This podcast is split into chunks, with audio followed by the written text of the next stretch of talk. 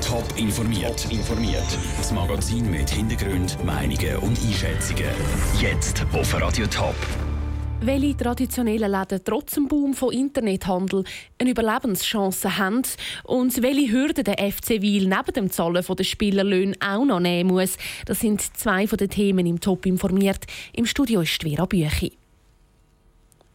Der Online-Verkauf in der Schweiz wächst und wächst. Das zeigen auch die neuesten Zahlen. Fast 8 Milliarden Franken haben die Schweizer im Internet ausgegeben im letzten Jahr.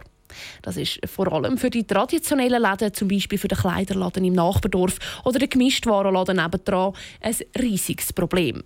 Aber sind wirklich alle Läden gleich betroffen vom Trend zum Internethandel?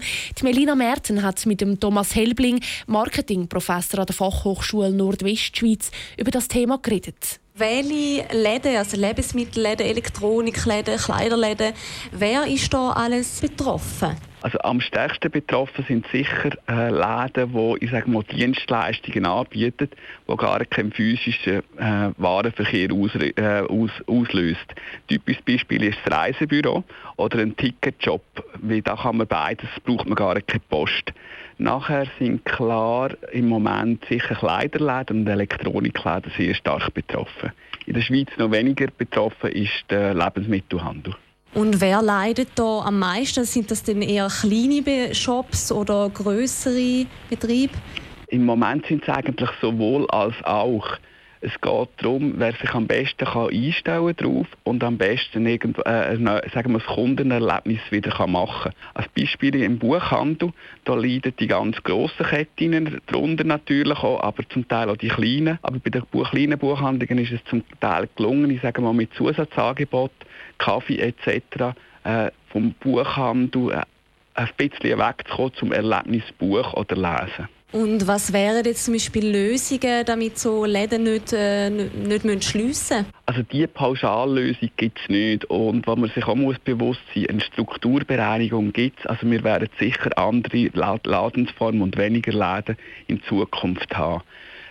Da, wo als allgemeines Lösungsansatz kann helfen kann, ist, dass man wirklich äh, nicht gegen Online-Läden arbeiten, sondern damit. Also das ganz typische Beispiel, äh, was man im Moment im Kleiderhandel sieht, ist, dass zum Teil sogar Abholstationen eingerichtet werden. Der zweite Lösungsansatz wäre, das Erlebnis steigern. Also man in den Laden geht nicht primär zum Produkt kaufen, sondern das Einkaufserlebnis wieder hat. Der Marketing-Experte Thomas Helbling im Gespräch mit Melina Merten. Der Kampf um den Winterthurer Stadtratssitz geht weiter. Gesucht wird immer an Nachfolger für den Matthias Gfeller von den Grünen. Äh, drei Kandidaten vom ersten Wahlgang stellen sich im zweiten Wahlgang eigentlich nicht mehr zur Wahl. Trotzdem hängen ihre Gesichter an der Plakatwand Winterthur. Was die aktuellen Stadtratskandidaten dazu sagen, im Beitrag von Caroline Dettling.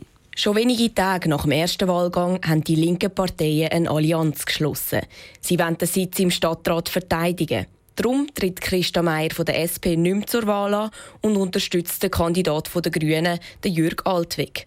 Eigentlich müssen ihre Plakate ja jetzt schon durch Plakat von Jürg Altweg ersetzt sein. Das ist nicht so. Laut Christa Meier hat das aber nichts mit nicht loslassen zu tun. Da gibt es Verträge, welche Plakate wo hängen. Ich weiß nicht ganz genau, wie der Turnus ist. An vielen Orten sind meine Plakate auch bereits jetzt wieder weg. Es ist aber völlig klar, dass jetzt der Fokus auf den Jürg Altweg muss gelenkt werden. Das ist schon so. Sie unterstützen ihn auch bei Standaktionen und anderen Wahlvorbereitungen. Dass da noch Plakat von seiner ehemaligen Konkurrentin hängt, hat auch der grüne Stadtratskandidat Jürg Altweg bemerkt. Natürlich ist das suboptimal und ich würde mich auch freuen, wenn APG die äh, mit weißen Plakaten von mir aus über, überkleben. Aber ich glaube, solange jetzt die Wahlzettel noch nicht bei den Leuten in den Haushalt ist, ist das nicht so dramatisch. Ich glaube, die Leute, die informiert sind, wissen auch, wer jetzt tatsächlich äh, noch kandidiert am Schluss. Und das bin ich eigentlich zuversichtlich, dass das gut klappt. Auf bürgerlicher Seite gibt es nur noch einen Kandidat. Da kann sich darum niemand in die Quere kommen. Das Plakatproblem kennt der Stadtratskandidat Daniel Oswald von der SVP aber auch. Das ist natürlich so auf den offiziellen Plakatwänden, wenn die Plätze nicht beleidigt sind oder etwas anderes, bleibt natürlich das Plakat hängen, das vorne gehangen ist. Und ja, so dadurch ist jetzt natürlich die Situation entstanden. Ein besonderer Vorteil dadurch, dass die Plakate von Christa Meier nicht durch die von Jürg Altweg ersetzt worden sind, verspreche er sich aber nicht. Der Beitrag von Caroline Dettling. Der zweite Wahlgang der Winterthurer Stadtratswahlen ist am 2. April, also genau morgen in einem Monat. Der FC Wil kämpft seit dem Ausstieg der türkischen Investoren ums Überleben. Und das an mehreren Fronten. Um Sanktionen der Liga zu verhindern, muss der FC Wil erstens die Januarlöhne der Spieler zahlen.